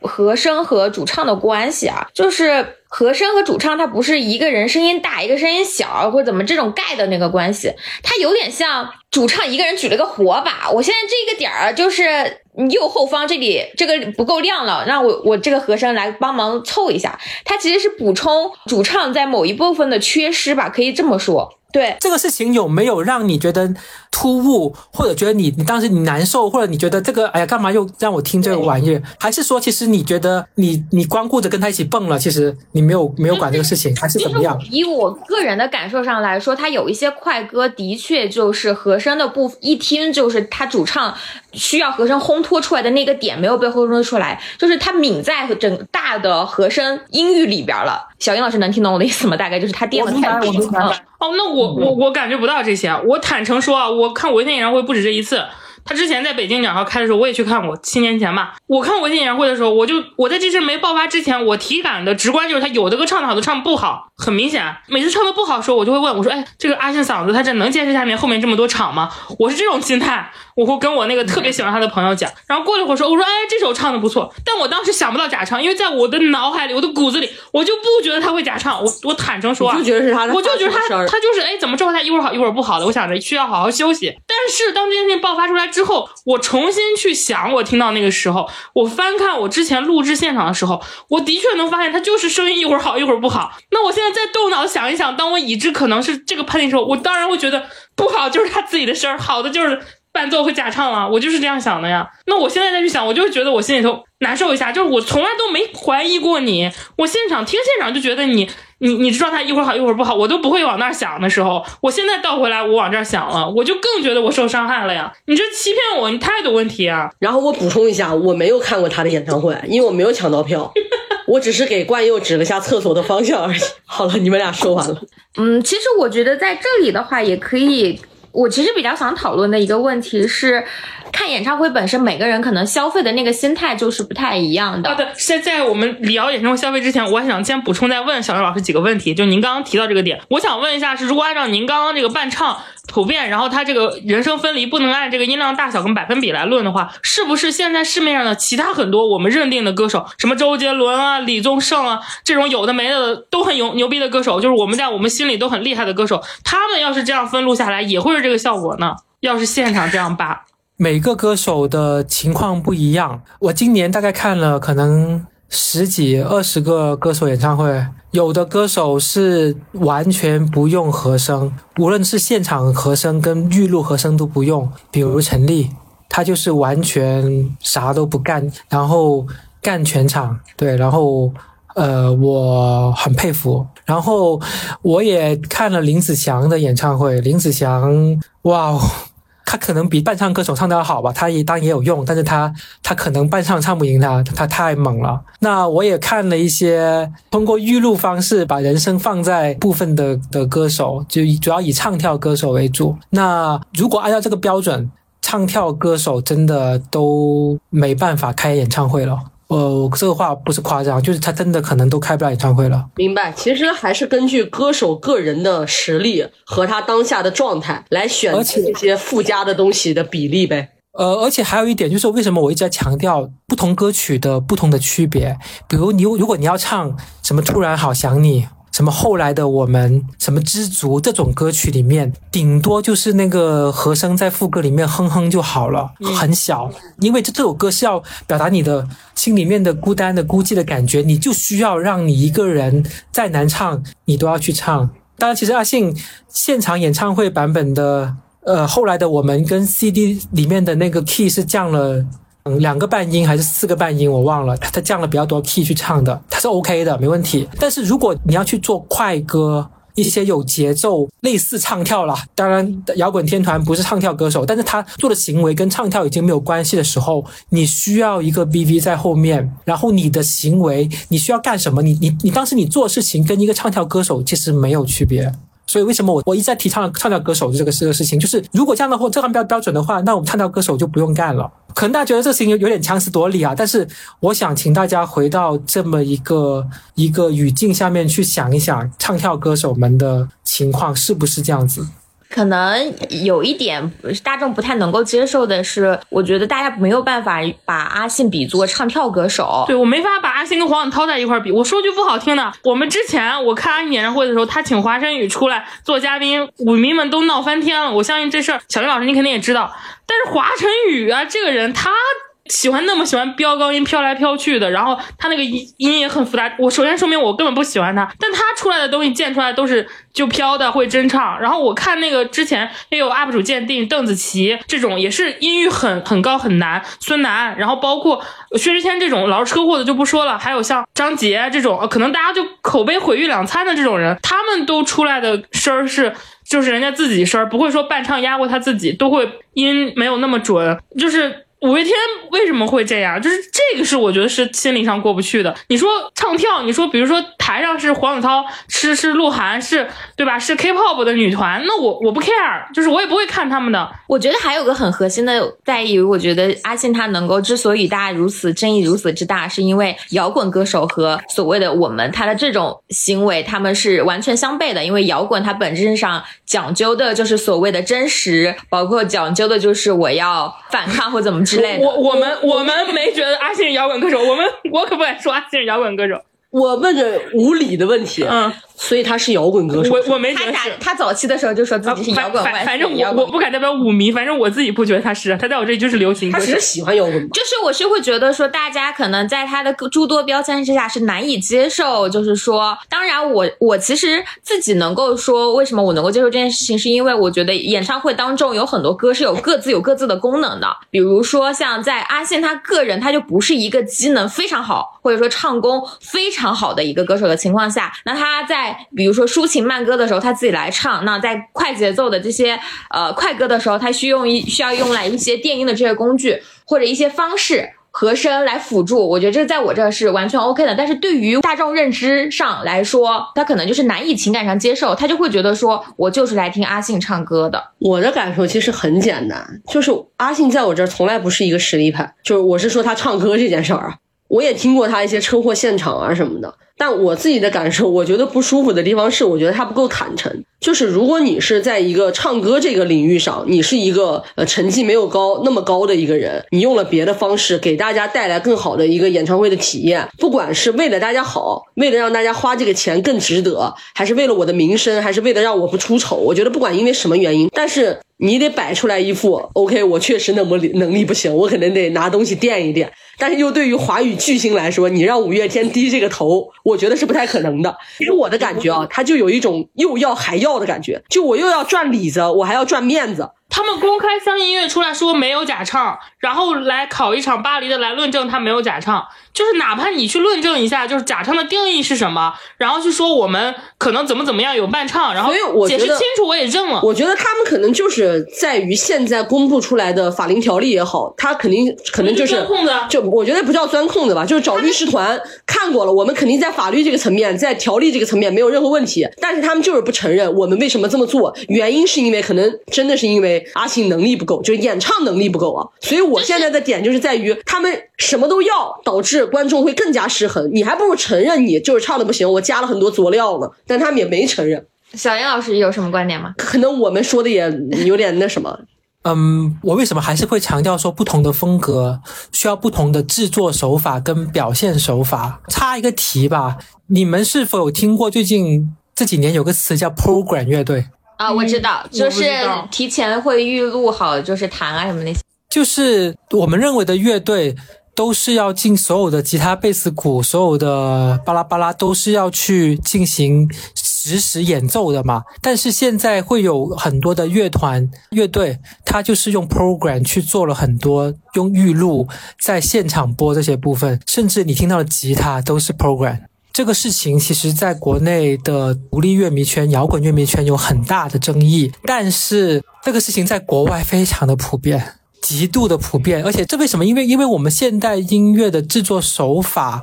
已经变了。我或者我提一个词吧，就是你还是拿回五月天举例吧。我不知我我不知道这首歌是不是被别人扒出来了。就是他有首歌叫做《盛夏光年》，歌你你们都应该有听过。好，它里面的第一句，他说这个这个声音是个假唱，但是《盛夏光年》里面第一句他用的是一个 program，他为什么要用 program？他不是为了说自己唱不上去，是因为我们就必须要用这个这个预录这个效果做出人声这个一种类似我们说的浑浊的感觉，在一一种我们需要特殊表演效果，这个效果是怎么样现场都做不出来的，所以我们需要去进行预录。那大家说，为什么阿信可能没有动嘴怎么样？他他他他都在唱，他这个音乐就需要这样子，或者我我我刚才这么讲，就是有的音乐形态在现在两千零三二零二三年这个形态，它不是那么简简单单的说我一个人几个乐器我就能完成。如果我没有这些效果，我这首歌就不成立。那如果这首如果是这样的话，那我现场就不唱这些歌了，就全都唱知足啊。唱温柔啊啊，应该没问题吧？大家都就唱这种 K 歌就好了，但一定一定没什么事情，大家都很开心。那也是很正统的华语流行音乐里面的一些的歌曲。但是，当我们想要做一些更加不一样的新一些制作的歌曲的时候，我们必须要用那些手段，那我们做不来。所以我刚才为什么一直在强调唱跳歌手或者强调 rapper？他们就是这些新的形态下面表现出来的歌手。那这些歌手是在欺诈吗？我不认为啊，因为他们他们的表演。形态就必须要这么做呀。那大家觉得说不认可，说这些歌曲你唱不了就不唱，那可以啊，以后就不唱这些歌了呗。以后演唱会我们就只唱那些特别 KTV 的歌曲，那些来细分的，需要类似什么离开地球表面，我不知道他有没有扒这歌哈。离开地球表面，或者说派对动物。这些歌曲，我这快歌曲，我像所谓的应该，因为我没看全那个视频，我看了第一首我就关掉了。就这这这部分应该可能会被认为是重灾区的歌曲，那就以后就不唱了。但是我想，我再再差一点，这一轮五月天的演唱会巡回，这些歌曲是全场最嗨的时候，尤其是后面有一条船，他们沿那个船在转的时候，那些歌曲是最嗨的时候。那你怎么解释呢？所以我我明白大家提的疑问，但是但是我觉得这一点就是现在的流行音乐的的的一个发展跟流。行音乐的进化，它已经不是原本大家的概念来去理解的。包括我刚刚提到说说假唱的这个定义，到底是要怎么去定义假唱？我在前面非常纠结，很模糊。大家觉得我这个人怎么这么怂？你敢不敢讲嘛？那我很难这样讲下去。包括我今年还看了蔡依林的演唱会，我非常感动蔡依林演唱会，但蔡依林唱的怎么样？我我不我不评价，但是我很感动。蔡依林她也是一个很典型唱跳型的一个。呃，女歌手她舞台上她也有很多歌是那种，就像我们说的很嗨的那种歌。那她的也会是这个效果吗？还是说您体会到的是她没有用这个，但是所以她唱的很劈叉的效果？她很感动，让我很感动。然后她的 BV 一点都不少，可能要更夸张更多。很稳的效果嘛？就是他如果去做这样一套的处理下来，他也会是那种完全不偏的，在这个点上，因为他的 BV 很大，他的 BV 很大。但他唱的不太好，但是我很感动。然后我还有个问题，就是您刚刚提到这些歌，我也比较好奇，因为您也是喜欢五月天很多年了嘛，他们等于是说从最早期嗓子还好的时候的演唱会也是这样的嘛？比如像我们刚刚说的什么《干杯》《盛夏光年》《夜访吸血鬼》，然后《派对动物》这些歌，他们就已经开始这么大的伴奏了嘛？那个时候八也是一样的嘛？因为您其实也是一直听下来的，还是说他们最近这些年才开始这样的呢？他们应该是从。人生无限公司这个巡回，就是大概在二零一六一七年开始把伴唱增加了很多。对，之前一直都使用伴唱，但是那时候早年的那会儿特别青春无敌。然后跟他写作是有关系的，就是为什么我强强调音乐风格？就五以前的五月天的写作，更多时候就是你认为的那些你熟耳熟能详那些歌曲，那些歌曲我不需要怎么样的和声，我不需要主我不我不需要主歌就来个伴唱给我来弄。但是到了他在二零一六年，他发了自传，甚至他更早一点的时候，他写歌风格进行了一个很，他风格变化了很大，所以他就需要在舞台上去进行相应的匹配，他不是单一的。的一个事件，它是一个整一个五月天的演唱跟表演的风格进行变化的东西。我我觉得这样讲可能可能能能能够能够讲到这个事情，嗯，呃，那个小云老师，我想问个问题，就是呃，您刚才说的，我其实也大概有所了解吧，所以我想问一下，就是业界的专业人士有这些操作，然后帮助唱歌的人在演唱会有一个更好的效果，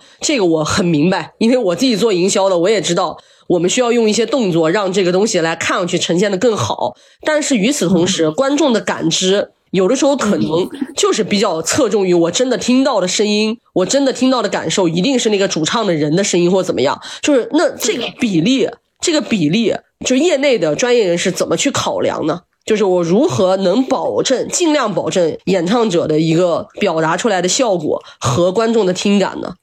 你这个问题真的是挺专业的，而且很厉害这个问题，因为这个问题它不是一个算术题，或者是有个一个有标准答案的问题。我还是先顾左而言他吧，就是不同的歌手会选择不同的侧重点。譬如 idol 歌手里面，我知道你就是看我来耗尽最后一丝一丝力气，唱到我声嘶力竭，我就唱不动了，但是我依然会给你看，那我就我不管，那我就燃尽我最后一滴力量就好了。我就是个 idol 们那个汗要够，如果汗不够，要要涂点那个油在身上，让让自己汗更猛。我只放大我的荷尔蒙，我只让我自己显得我奋不顾身，甚至让我整个垮了都没问题。OK，还有一些特别年轻的 idol，他唱的可能很烂很垮，甚至走音很离谱，我不所谓，我故意让让你听我走音，行不行啊？我就哈哈笑。我女儿跟我一起看演唱会，她说为什么他走音了这么严重，大家在笑得好开心啊。我不说是谁啊，后来他还问旁边姐姐姐说：“你们那么开心干嘛呀？”他说：“不可不可爱吗？”对，可爱。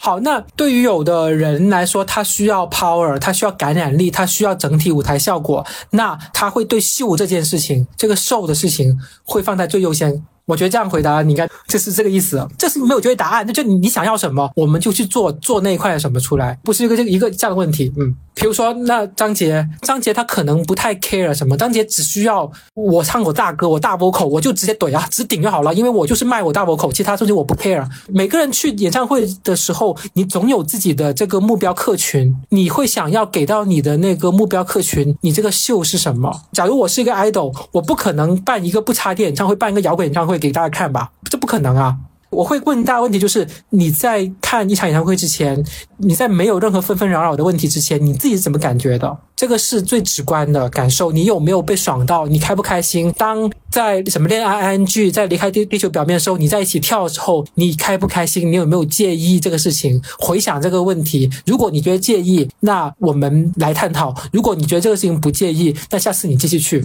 其实核心逻辑就是，呃，五月天他们去做这样的电音，或者是说找这样的呃这个伴唱，然后营造出这样的效果，是为了整个秀的完整性，是为了整个舞台跟表演的完整性。然后，而那些真正喜欢他们的那些死忠粉，他们也并不在意他有没有真唱，他们在意的就是现场大合唱的氛围。就算他那个伴唱，他他这个声音被遮住，他们也不 care。所以说，其实核心是在于受众想要什么和我一天想给受众什么。但是，那你怎么看？就是那种也同样买票去看了，但是我现场很嗨的前提条件是，我觉得他是他给我唱的。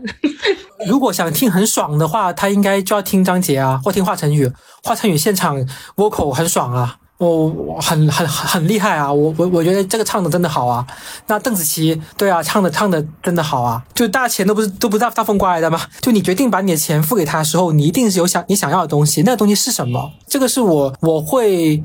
呃，我会问自己的一个问题，但是这一次我觉得，就我更觉得啊，无论怎么样，可能对这个行业是一个巨大的一个冲击，就是我到底怎么去。让我的秀既好看又能符合我的最目标受众的那些人，但同时，如果有人会来指摘我或什么的，我我又我又能经得起考验。这个问题是一个业内都在思考的一个问题，这个问题非常的呃很大吧？也这个问题很大，而且我觉得可能给业内的一些专业人士还会有更多的一个维度，在选择如何保证一个专业效果和观众听感的一个呃方式，那就是这个人这个。歌手这个组合他真正的定位是什么，以及他在面对不同的受众当中他的形象是什么，就是谁会来听他的歌。谁会为他花钱？他给他花钱的这一波人里面，到底有多少人是真他真正的粉丝？还是但是还会有多少人是大众？就是不同的形象展现在不同的受众面前，真的会有不一样的答案。所以，怎么去选择呈现这个产品，可能业内的人士也会要考虑的更多复杂一点的东西。就刚刚小杨老师您说有一点，我其实有点难以接受，或者说我就直接提出来了，就是为什么当他听到我们这样的声音，就是我们说我们不能接受。你现场就是伴唱或者这样的声音，比你本来的声音要大，盖住了你本来的声音，用那么像的你的声音来混淆我们。当这个事情被戳穿之后，为什么是我们这样的人就去听华晨宇、听张杰，而不是五月天真唱呢？对，所以我这个地方，小英老师，我补他一句啊，就是您在说，就是这个地方，我简单给你从营销逻辑来说，嗯我刚才就已经讲了，这就也是给业界的人上了一个课，就是他们要更加明确的去调查也好。去认真的分析也好，就是我五月天，或者是我华晨宇，我什么张杰，我的粉丝现场这波人到底是什么人？我讲一个极端例子，很极端。假假设你今天去了张艺兴演唱会，然后你反手录下来之后举报了，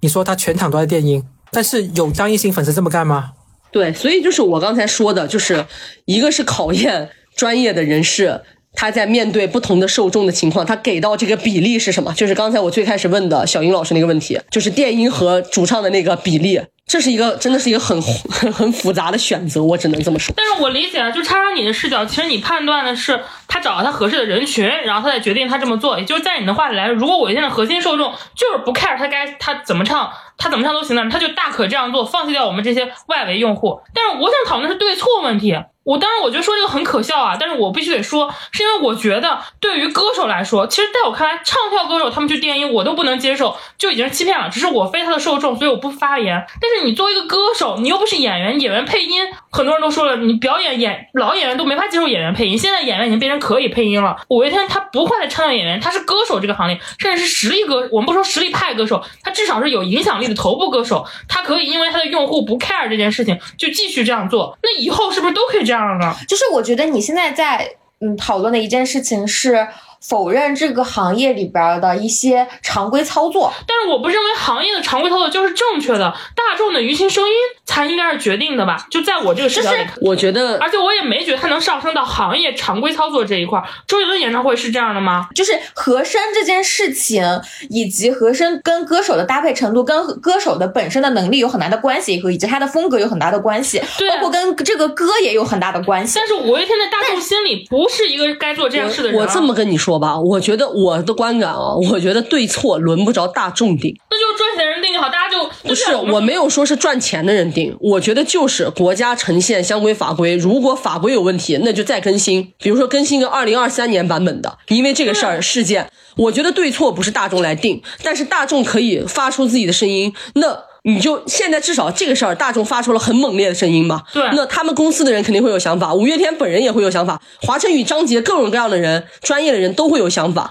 那未来我觉得再去碰撞，那那个在我看来啊，我本人看来啊，这是个商业行为，这是个购买行为，这是个经济行为。就是我就从我的角度上来理解说，我们过去可能行业里面很多人是这么操作的，但是今天在这样的舆论环境当中，或者大众的目前的观看，比如说包括我们传播的物料上客来说，我对演唱会提出了新的要求，那可能不不不，我觉得不是行业中默认这么操作的。然后我对演唱会提出了新的要求，而是大家的要求都是一致的。而你们这个行业有了新的玩法，你们可以开始这样做了。五月天我也刚刚也问了，他不是一直这样唱，我们今天突然要求高了，他是从一六年之后才突然这样子做的。我们不知道，我们一直以为他一直都是他的原声那样，所以我不觉得是我们的新要求，我觉得众的新要求。我觉得这个东西你有这样的反馈，我觉得 OK。因为五月天现在已经承受到了这一波舆论的压力了，就是我我换一个更明白一点的，换个逻辑啊，就我不知道小英老师可能在您面前班门弄斧了，就我一个普通人，我理解的逻辑，就比如说抄袭，抄袭更明确嘛，比如说什么呃什么什么几章几节，我记得是有个说法，如果是完全一样，就是判定抄袭。包括写作这一块也有很明确的，因为这个东西公说公有理，婆说婆有理，只能用一个最大公约数来确定这个数字。OK，如果你达到了，你就是抄袭。郭敬明就是要赔那个谁《圈里圈外》那个作者的钱，对吧？那你说郭敬明他现在如果不是因为曾经广电的要求，他还不道歉呢？但是有一些歌，比如说大张伟曾经就是道歉了，说我这个就是抄袭。但有些歌可能别人就觉得我瞎说的，就是我看有人说李荣浩的那个乌梅子酱抄袭周杰伦的一个什么什么歌，那在法律层面就是没有界定，但很多路人就是觉得你抄袭，那我觉得那就是另外一个讨论维度的事儿。但是那个东西不没有到一个最大公约数能既定到法律层面，你就没有办法去让大众决定这个对错。我觉得是这个逻辑啊，就是你讨论的是大众的舆情声音倒逼演出行业重新规定假唱的标准。不是说我开麦要假唱，而是说可能我规定我的半音或者我的这个人声比例要多少才能算。你说的是这种最理想化的行为，规定了之后，那他们是不是就不敢了？这等于是上升到用法律法条来约定所有开演唱会的歌手。就像刚刚小云老师说的，可能真到这个份，那是不是 K-pop 歌手就没得办了？因为咱们能想象法律会细化规定到，哦，你这种歌手不算百分之多少，你那种啊车调歌手百分，他不会这么细的，他只会一个他可能不会让你，他不可能不会让你说你不能办，他可能直接让你在海报上写整场怎么怎么样，他写一个文字，就像我们卖饮料，这个果汁百分之八十是果肉，百分之十二。十是什么水之类的，可能他在海报上就得写了，就是公开，不能说不让唱跳歌手唱了。对，那就是像你说的，就是我这半张比到多少多少，我需要海报来公开声明，这又涉及到一个所谓的传播监管这个环节。其实就还是回到你说的嘛，你是已经要用舆论大道倒逼法律明确规定，然后这些音乐的。从业者、音乐人，然后这些这么知名的歌手才会按照法律的标准去操作。大众纯靠大众的舆情是无法督促到他们来听从大众的声音的，只能是说他们去筛选合适的受众吗？我只能说，在人与人组成的社会，规则既是如此。那我只能说，如果是这个样子，那可能就是五月天。那他就是，如果五月天这个量级的歌手都需要靠法律条文规定他们做到这一步，他们才做到这一步，而不是说大众舆情已然如此，他们去。改变去道歉，而是他们我们我们没假唱，我们我们没做错，然后之后不愿意听就不听了。如果是这个后续的表态啊，那我只能说，那我就不是他说人，我就人家人家没有说不愿意听就不听了。我觉得相信音乐现在出来的这个行为已经在对，所以我的点就是在于这个就是一个选择问题。我依然看这件事儿的逻辑就是商业逻辑。你如果是这个态度，可能真的就算了，可能这就是相信音乐的选择。那可能就是我不是一个商业听歌的人，我就是单纯。所以说我作为一个听众来说，可能就像我们刚刚聊的。我下一次可能还会买票，是因为我想听他，但是前一场太大家方马上是认了，或者他改。如果他坚持不认，依然照做，那对不起，那我就真的是我不配。那我可能也不会去听张杰，也不会去听华晨宇，那我就不听五月天了。哦，那无非就是这样的一件事情。我们俩吵完了，小云老师，小云老师听到了网络上最真真实的声音。很多朋友也会来问我，也会发发表他们的想法、他们看法，我都能理解大家的想法，因为有时候，有时候我觉得我们这个。行业的人哈，包括我自己，呃，会有一种所谓的，可能在你们看来是一种傲慢。这种傲慢是说，哎，哎呀，就是每一场都有文文旅监管，那人在监管着我们。我们如如果是我们假唱，直接抓了呀。我们都是这么样的，我们都是这样，就这种的所谓的傲慢，在这个行业是存在的。就包括我，我们都是这样的，就巴拉巴拉。呃，可能这一种的想法跟大众的呃想法是有背离的。因为就很简单嘛，作为一个大众，我只是一个普通的大众，我我为什么要花时间听你解释呢？我就觉得你这个样子，就是我第一感觉就是很很难受啊，就很我就觉得你这个很搞笑啊。大众没有必要要要去了解你这么多你行业的事情，就大众根本就没有这个义务去理解理解你们行业的所谓常识，巴拉巴拉没有义务。而这个常识，我们所认为的常识，可能是太傲慢了。这个事情，我我我自己在在反思这个事情，因为我听到很多声音，对。那我刚刚一直在讲说，现在我们的很多的音乐的形态，它的表演的方式就必须需要通过这样的方式去完成。其实有一点，我我也不想拖别人下水，但是我想说，周杰伦的演唱会去细究一下，看看是怎么样的。对，那还有很多人的演唱会，就是在我看来，这个事情，这个手法，我们现在对于和声的运用非常非常的普遍性，这个普遍性也是现在这些年的音乐制作手法的一些一些一些变化吧。包括我们为什么要为什么有这么多快歌？可能很多容易爆雷的是快歌，因为快歌的部分才是能够快速进入年轻人的市场。那因为年轻人其实现在觉得最流行的歌不就是嘻哈跟跟跟一些的偶像的这些的歌曲嘛？那我们要做快歌，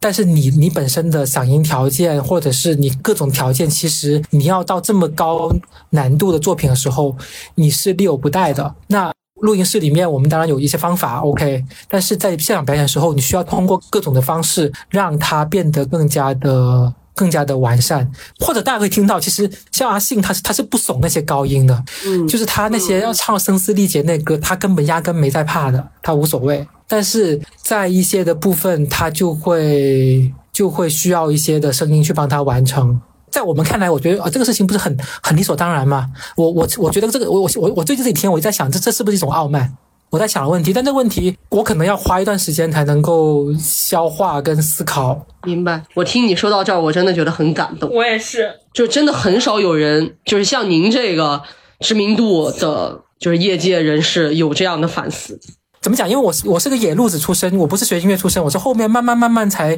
开始去录音棚工作。我也被大家嘲笑，啊你这都都不懂。但我觉得这很傲慢。我我我觉得我干嘛要懂啊？我只是一颗普通听众而已，我只是享受音乐而已。所以我为什么这次我强调这么多次所谓的欺骗性跟你自己的个人观感？所以我我我才会，但但是对这这是我我自己在在在思考的问题，就是这么讲吧，就是对于艺人本人，其实不仅是五月天，我相信 很多的艺人最近都会密切关注，因为这个事情真的是在思考，哇哇这样子的哦，那我怎么办？尤其不不仅是唱跳 idol 啊，所有的艺人都会去思考这个问题。对对，只能说是个好事儿。但是五月天不幸成为了这个事儿的开始的人。但说实话，不是因为他有这么大的影响力，他在大家的心中有这么大的分量，其实不会引起这么波澜壮阔的一场舆论。然后小杨老师，我其实还想问一下，就是我们从这件事情跳出来之后说，我也比较好奇啊，就是包括我在呃跟朋友讨论的时候，我也会在想，我说那怎么做到的呢？就是他怎么做到？他明明这会儿他还可以把话筒交出去，哎，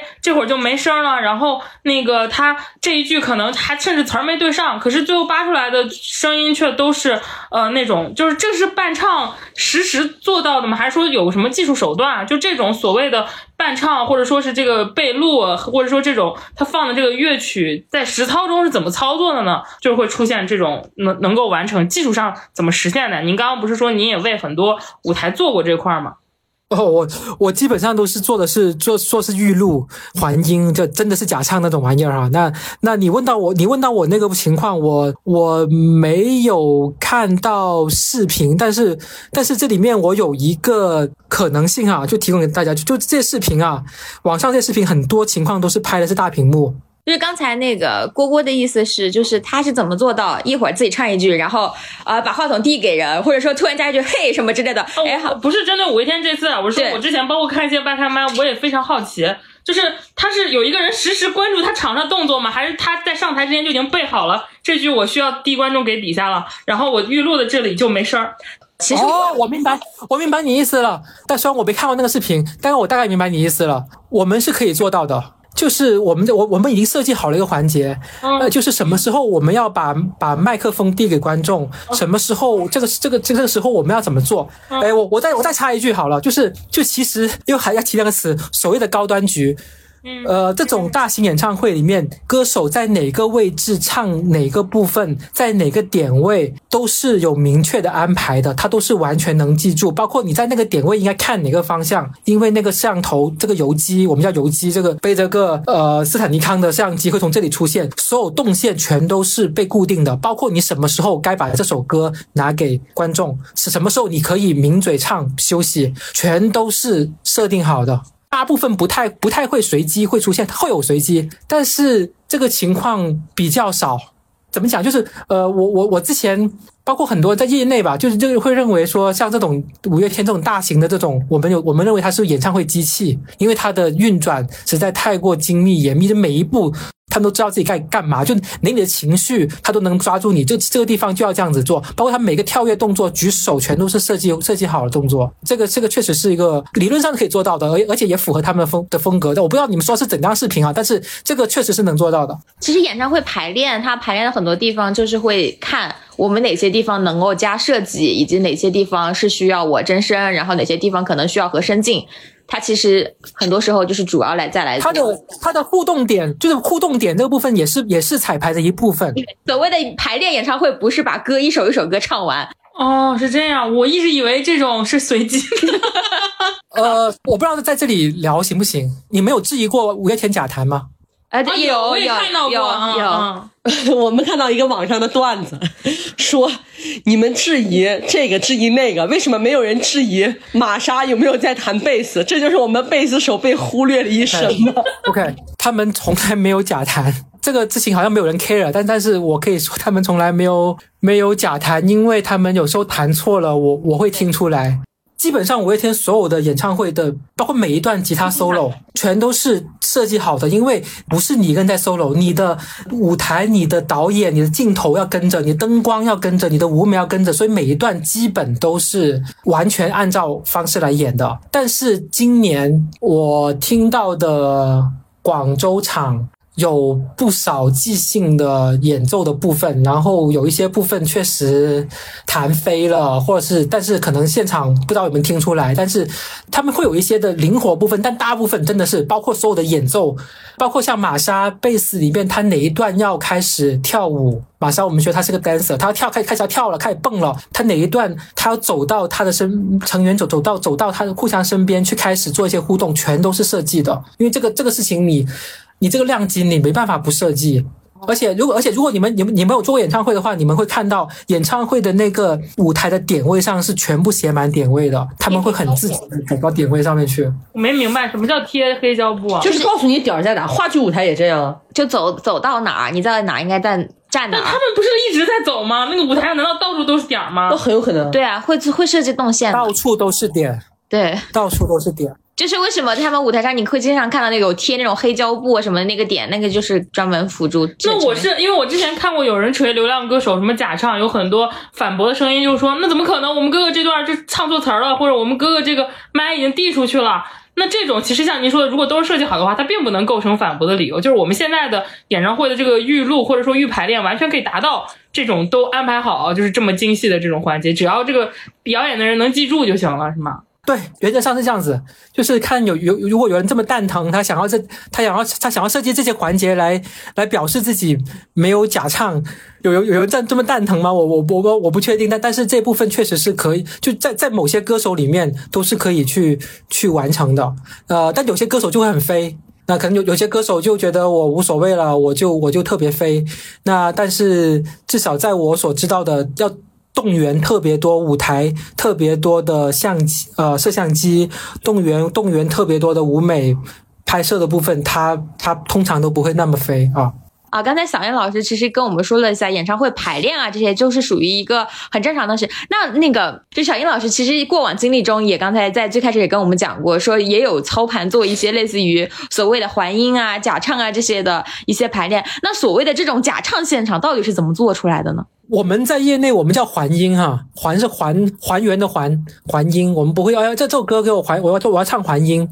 当你说这首歌要唱还音的时候，就代表他假唱了。嗯，呃，这个事情真的是业内毒瘤，我我再再次声明，但是它大概率会发生在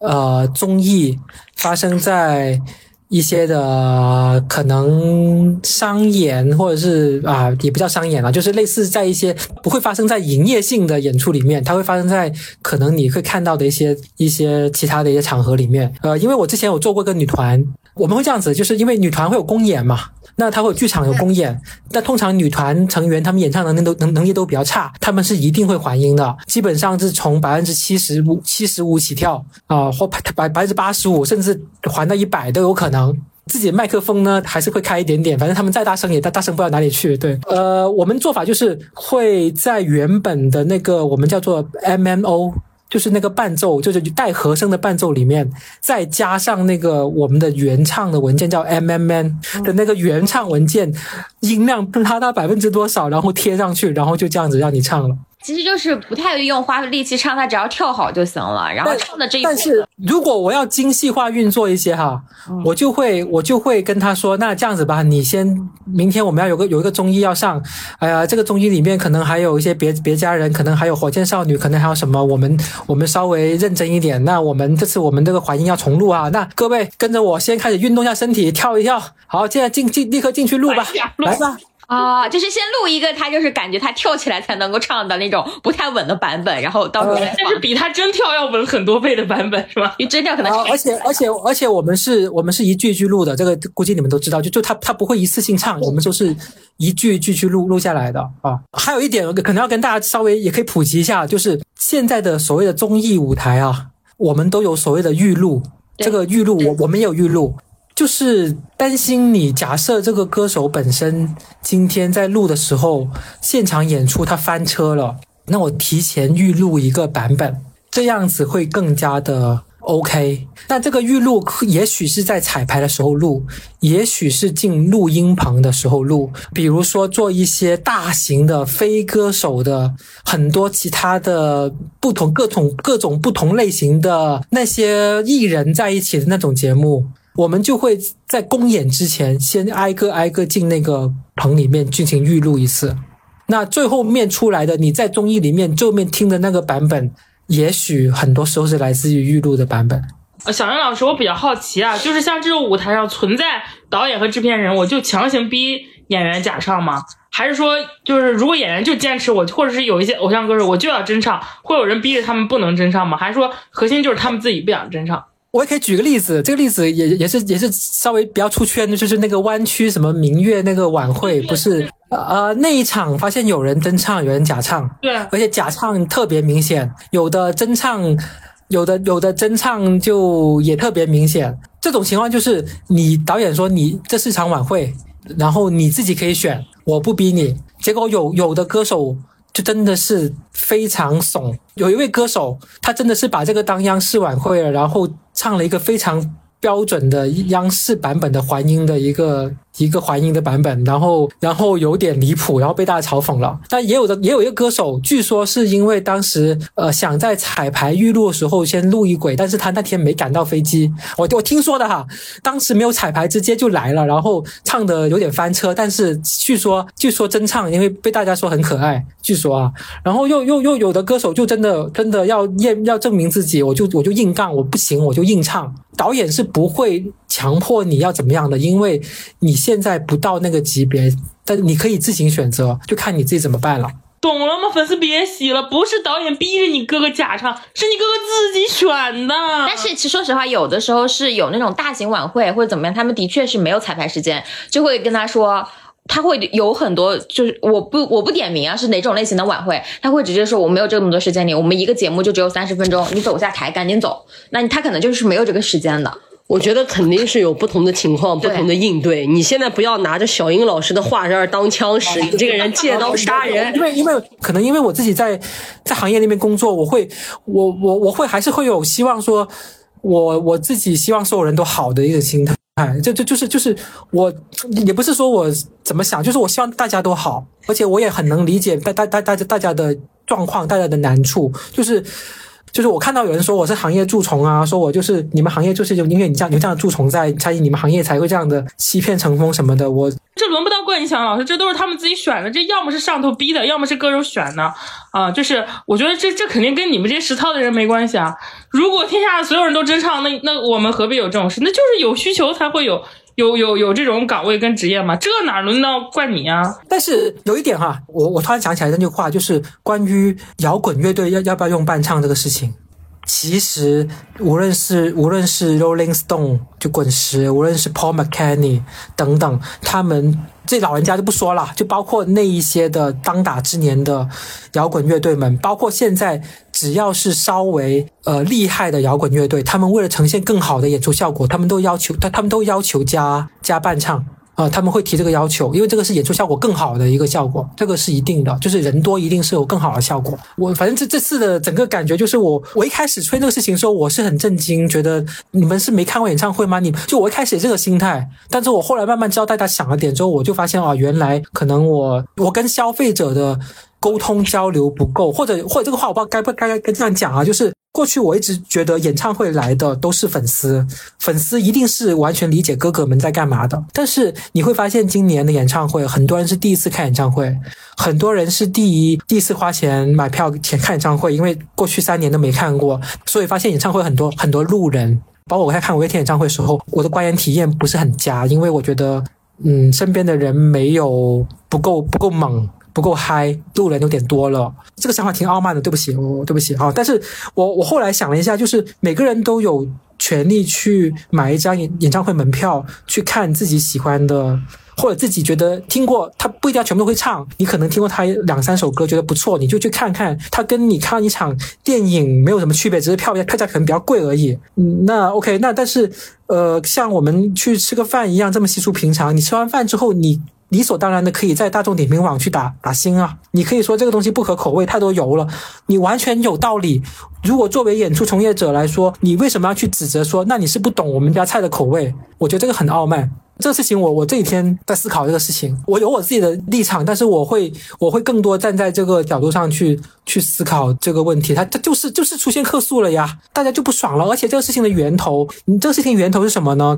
这事情源头其实是一个。就我看到粉丝群里面有说说是也是一个五月天的粉丝，他表示的说啊，这觉得五月天电音听太太太多了，他然后他就把这个视频交给了谁谁说你奠定一下之类的什么的，你不能要求每个人都着了魔一样去去支持你的哥哥，无无条件接受你哥哥的一切，这个事情是很傲慢的哦。我这两天就是对这个事情呢，就是有一种看热闹然后又复杂的心态。因为我其实下午的时候跟一个录音朋友就聊过这个事情，因为他也给很多演唱会的歌手做过一些相关的工作，然后他也做过一些现场演出啊，包括他也做过一些乐器什么，因为他是个键盘嘛，然后也做一些录音。我问到他五月天这件事情的时候，他就会说，啊，这其实是行业里边的一些普遍状况，因为唱歌这件事情的确就是刚才像我之前所说的那样，它的影响因素过于的就是不稳定，其实能够做到。稳定输出和稳定状态的歌手是非常非常少的。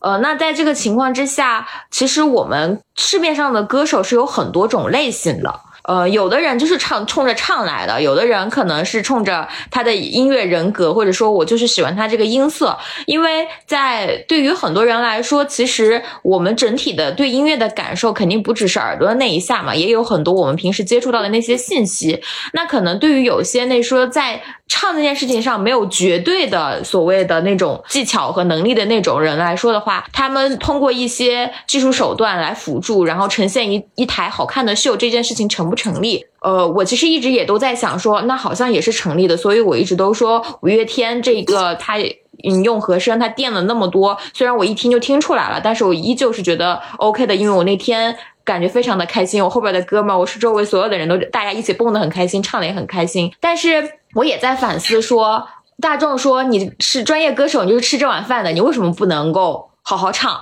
然后你要是真的唱的不好，那你就可以别出来，别挣这份钱，就好像也能够理解。我觉得这个就是所谓的可能有过一些我们这种有过一些工作经验的人，以及已经接受了这套规则的人，的的确确要反思的地方。就刚才小英老师说傲慢的那个时候，我还蛮有有感触的，对。我觉得首先啊，大众可能也是需要更多的去了解演出和秀这件事情。那同样，我觉得在这个其中的人，我们应该也是应该要看到的人，因为我们做音乐，我们唱这些歌，我们做这台演出，最本质的就是让这些人获得快乐或者打动这些人。但如果这些人因为这些事情不开心的话，我觉得也就是也是有一些本末倒置吧，嗯。那今天非常感谢小杨老师跟我们聊了这么多。其实我们各自的这个观点啊，还有立场呀，也都表现的非常明确了。然后最后就是也跟听众朋友们聊一下，就是希望大家各自表达立场，就是要骂骂我们，别骂我们嘉宾，是吧？我 们就是那个。那我们本期节目，小杨老师还有最后有什么要跟我们想说的吗？